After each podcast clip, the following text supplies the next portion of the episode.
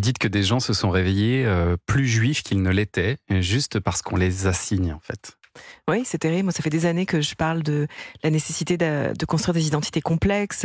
J'ai écrit des livres là-dessus, sur le fait qu'on n'est pas que quelque chose. Aucun d'entre nous n'est que mm. chrétien, que vegan, que juif, que je sais pas quoi. Enfin, et, et, ces dernières années, les gens veulent à tout prix que une de vos identités prenne toute la place. Mais ça s'est renforcé terriblement et dramatiquement. Moi, je me rends compte, voilà, depuis le 7 octobre, j'ai l'impression que quand je parle, ma parole n'est plus euh, que juive. On me somme de m'exprimer sur hmm. soit sur mon identité, soit effectivement sur euh, ce, qui se passe loin, à des milliers de kilomètres, comme si euh, ma responsabilité directe ou ma culpabilité était engagée, comme si ou alors comme si je devais payer pour quelque chose, ou comme si on supposait que je n'avais pas d'empathie pour l'autre parce que mon identité dicterait une empathie simplement pour les miens et, mon camp.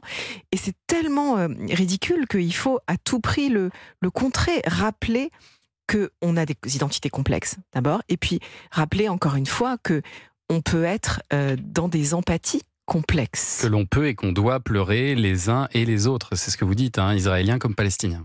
Oui, parce qu'en en fait, on n'avancera jamais vers une paix, ou que ce soit, mais particulièrement pas dans cette région du monde, si on n'a pas une conscience de la douleur des uns et des autres, et du narratif légitime des uns et des autres. Encore mm. une fois, si la situation était si simple, ça fait longtemps qu'on l'aurait réglé, chacun dans ce conflit a des revendications qu'on peut entendre, qu'on peut comprendre, et tant qu'on n'entend pas la douleur des uns et des autres, non seulement on n'avancera nulle mais on fera nous-mêmes partie du problème. Comment ça va pas Conversation après le 7 octobre de Delphine Orviller, c'est à retrouver chez Grasset.